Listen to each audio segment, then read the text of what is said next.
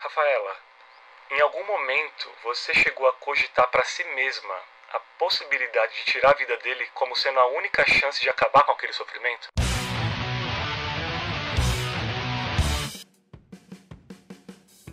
Começando mais um Aspas Invisíveis e logo de cara, antes de qualquer coisa, não se esqueça de fazer sua inscrição no canal e ativar o sino para ser avisado sobre os novos e inéditos vídeos. Combinado? Bom, e não posso me esquecer de dar as boas-vindas ao nosso novo parceiro, a Arise Music, que é o maior instituto de música da Zona Leste de São Paulo e que desde o segundo episódio passou a ser nosso QG oficial, abrigando as gravações do Aspas e oferecendo toda a sua infraestrutura de estúdios. Se você precisa de um lugar top para gravar seu podcast ou seu canal para o YouTube, ou até ensaiar com a sua banda ou gravar com a sua banda, vem aqui para os estúdios da Arise Music, um lugar que respira arte e, portanto, é inspirador a qualquer produtor de conteúdo ou músico. E hoje falaremos de um assunto muito, muito sério e, infelizmente, é uma realidade histórica. Quando não termina em morte, é uma pauta que tortura física e psicologicamente suas vítimas de uma forma cruel e covarde. Sem mais delongas, bora refletir um pouco através da experiência de agora? Com vocês, aspas invisíveis, tema de hoje: violência doméstica. Karine David da Silva, eu tenho 32 anos, eu sou uma mãe solo, apaixonada pela vida, estudante de sociologia, microempreendedora e eu fui vítima, de violência. violência. violência. Aos 17 anos, descobri que estava grávida da pessoa com quem eu namorava desde a época da escola. Até então, ele, um rapaz nerd, óculos, fundo de garrafa, tímido, calado, poucos amigos, ótimo em desenhar e também em matemática. Jamais ele tinha apresentado qualquer comportamento agressivo comigo. No entanto, a sua reação com a notícia de que seria pai foi surpreendentemente horrível. Ele começou a gritar e exigir que eu sumisse, pois caso contrário, ele me mataria. Alguns dias depois, eu fui procurada pela família dele e me disseram que ele estava arrependido, pedindo desculpa e que sim, queria assumir o filho e também a mim. Com um pedido de perdão pessoal que ele me fez, eu resolvi apostar na nossa relação. Mesmo sem um casamento no papel, fomos morar juntos e ele se mostrou uma pessoa muito presente, cuidadoso durante toda a gestação, tanto comigo quanto com seu filho. Estava a caminho. Durante um bom tempo, sempre me ofereceu tudo o que eu desejasse. Não deixava faltar nada, inclusive com excessos financeiros em algum, alguns momentos. Por outro lado, não permitia que eu trabalhasse fora, com argumentos de que era melhor eu cuidar da nossa casa e do nosso filho. Sem que eu percebesse, criou-se um laço de dependência de mim para com ele. Quando eu vi, já havia perdido minhas amigas e me afastado da minha família eu não conseguia enxergar o abuso que estava acontecendo, ou menos ainda o que estava por vir. Uma vez que algumas atitudes e comentários aconteciam sempre em tom de brincadeira, segurando meu braço com força, me dando beliscões mordidas e me machucavam, e não raras vezes com ele me chamando de mimado. Comecei a trabalhar em 2009, um ano depois da morte do meu pai. Naquele ano, passei a ser diariamente acusada de traições, de ter um amante e, claro, sofrer ameaça de morte. Mas eu amava, por isso acreditava que todo ciúme era porque ele também me amava muito. Mas foi ali que o inferno começou.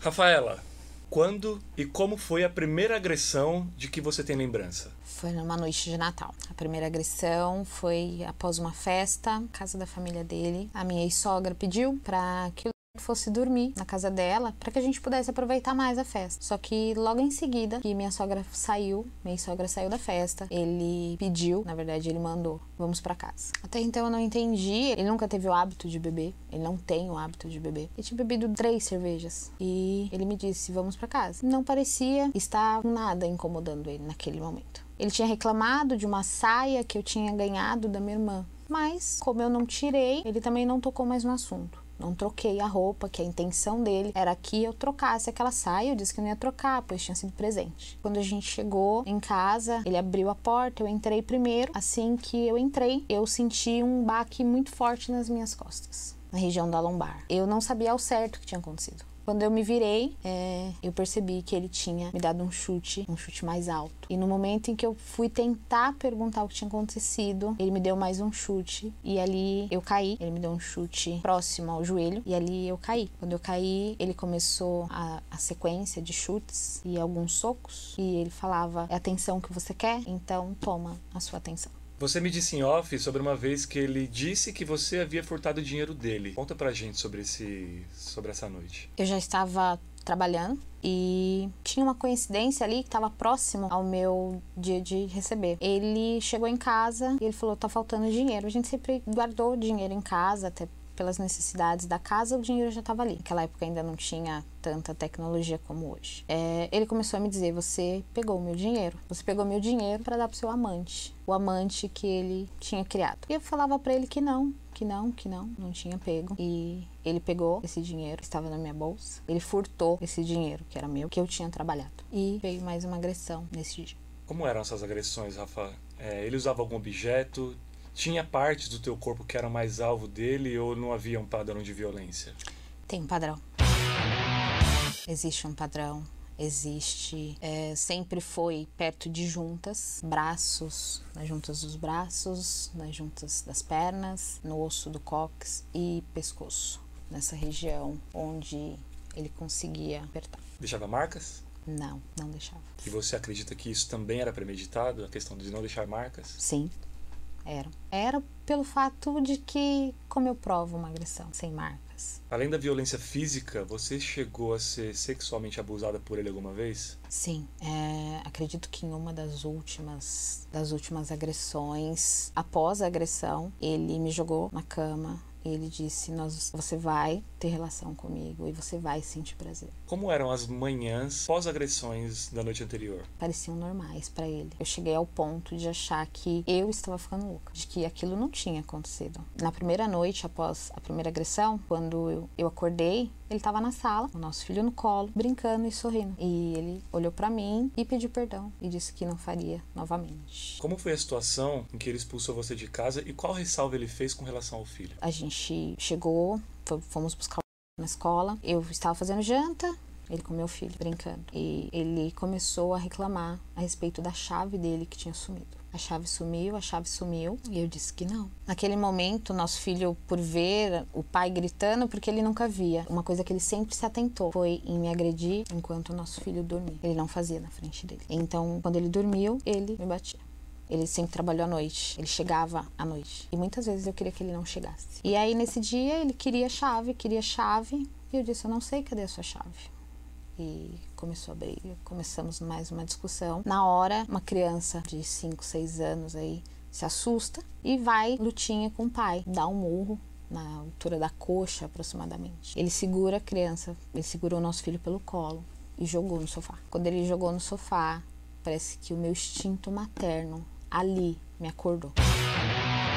Ali para mim foi o fim. Quando eu percebi nós estávamos em uma luta pela primeira vez, em uma luta onde eu também fui para cima dele, porque eu não aceitei. E começaram as gritarias, os sons altos, e a família dele, pela primeira vez, interviu quando aquela situação me causou muita vergonha, muita timidez, porque eu nunca tinha passado por aquilo.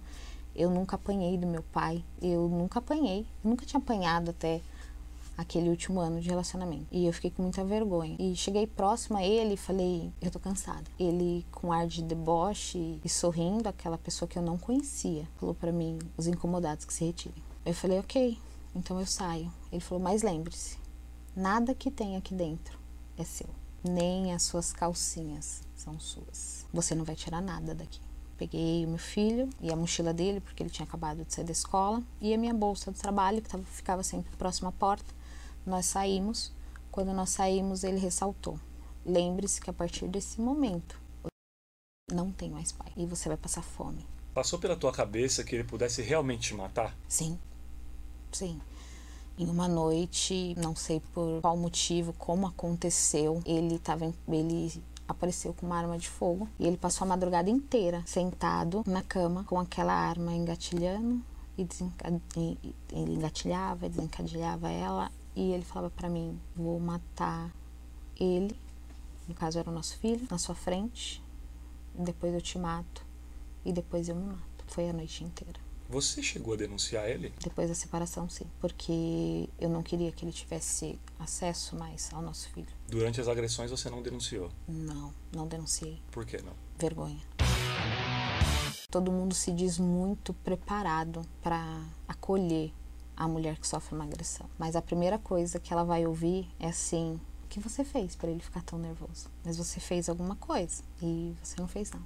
Quais marcas a violência doméstica deixou em você? Não confiar mais nas pessoas, não confiar no que os meus olhos estão mostrando.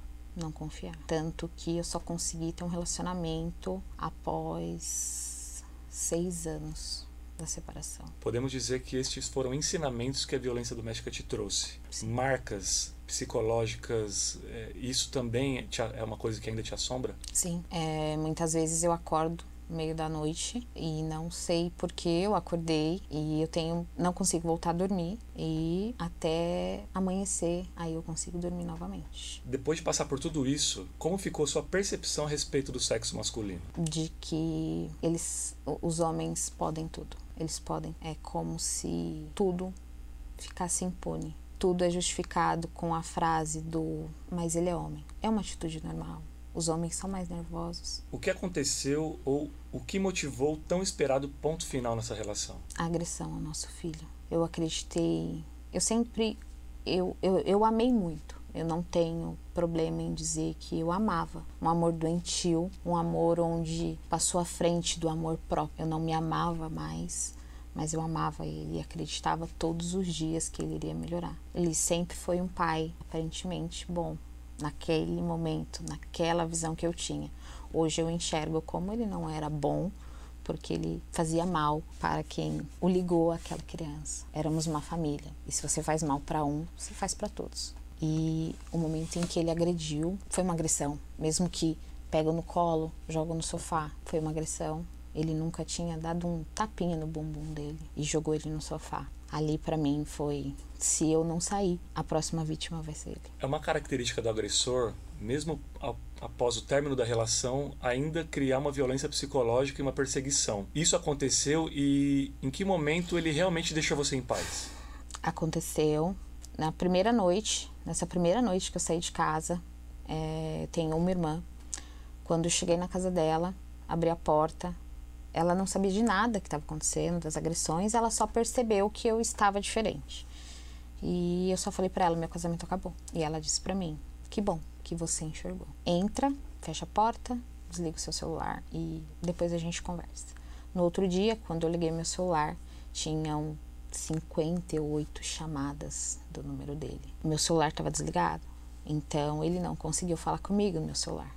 Só que tinham mais de 100 chamadas dele no número da minha irmã. Ele ligava no meu celular, no celular da minha irmã, no celular do meu cunhado. É, minha irmã precisava nos deixar trancadas dentro de casa. Eu tenho mais duas sobrinhas, na época tinham mais só duas, e o meu filho. Então minha irmã saía para trabalhar e trancava a porta. Ela saía para trabalhar, trancava a porta e deixava a gente lá trancada. Ele passava na rua o tempo inteiro, é como se ele tivesse colocado aquilo como uma meta na vida dele, fazer realmente o inferno na minha vida, realmente sentir o inferno. Quando você não tem paz, nem você não se sente seguro, nem quando as portas estão trancadas, eu não me sentia segura. Eu tomava banho com a porta aberta porque eu tinha medo de que algo acontecesse. É, minha irmã é casada, meu cunhado é um cara super bacana.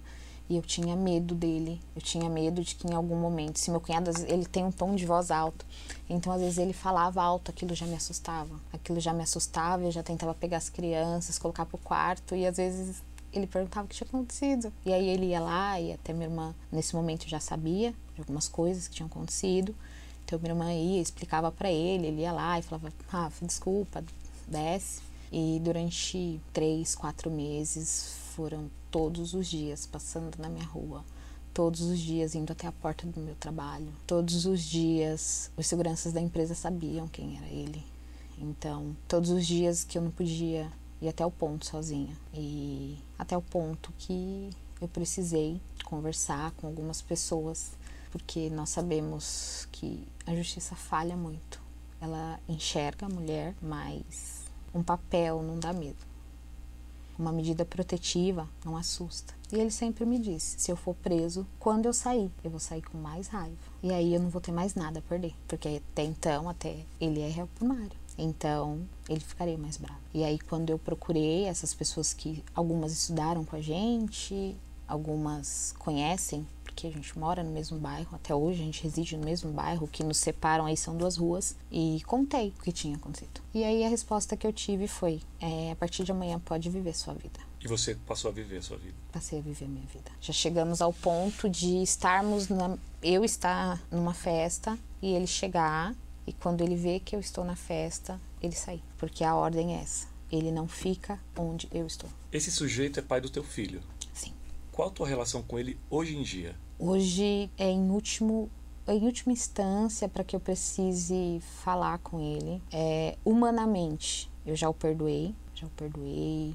Eu acredito que o que a gente faz aqui uma hora vai retornar. Então já o perdoei mas não quero contato não quero ele perto. Uh, nosso filho acabou como ele decidiu você saiu nosso filho não tem mais pai. Ele também se afastou do menino. E hoje um adolescente não quer mais esse contato com o pai. Então é quase nula a nossa relação, é quase.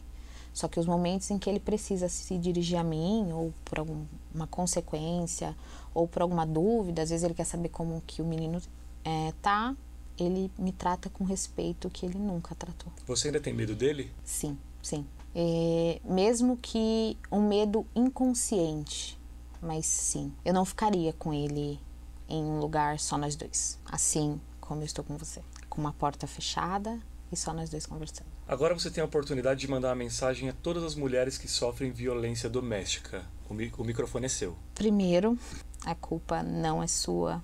Você não fez nada para merecer apanhar. Você não pediu para apanhar e ele não vai mudar. Ele não vai mudar. O perdão não é verdadeiro. O pedido de perdão não é verdadeiro. Rafaela, em algum momento você chegou a cogitar para si mesma a possibilidade de tirar a vida dele como sendo a única chance de acabar com aquele sofrimento? Sim, pensei em matá-lo. É, cheguei a pensar como que eu iria fazer, se seria com veneno, se seria enquanto ele estivesse dormindo. Eu, eu precisava que aquilo acabasse, porque era meio que o, o, o modus operantes ali ele chegava, ele assistia, jogava videogame, até então, normal. É, após nosso filho dormir, ele começava uma discussão por qualquer motivo, qualquer motivo. E logo em seguida começavam as agressões. E aí depois ele dormia como se nada tivesse acontecido e acordava melhor ainda. Então eu sabia como seria aquela noite. E aí eu pensava em qual momento eu poderia agir, em qual momento eu poderia acabar com a vida dele antes que ele acabasse com a minha.